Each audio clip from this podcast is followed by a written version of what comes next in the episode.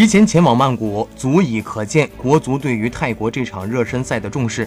这不仅是五年以来球队首次在客场进行热身赛，而泰国一定程度上也可以算是国足的苦主。五年前那场一比五惨案的阴影至今仍然挥之不去。最近四次交手，国足一胜一平两负，竟然处在下风。而与世界排名的第一百三十五位的缅甸对决当中，国足又未能取得想象中的大胜，压力更是进一步加大。据报道，目前为止。中国足协对于里皮以及整个国足团队的工作都比较满意，足协高层也不会到曼谷督战，他们也都希望国足能在无压力的环境下打出让各界满意的表现。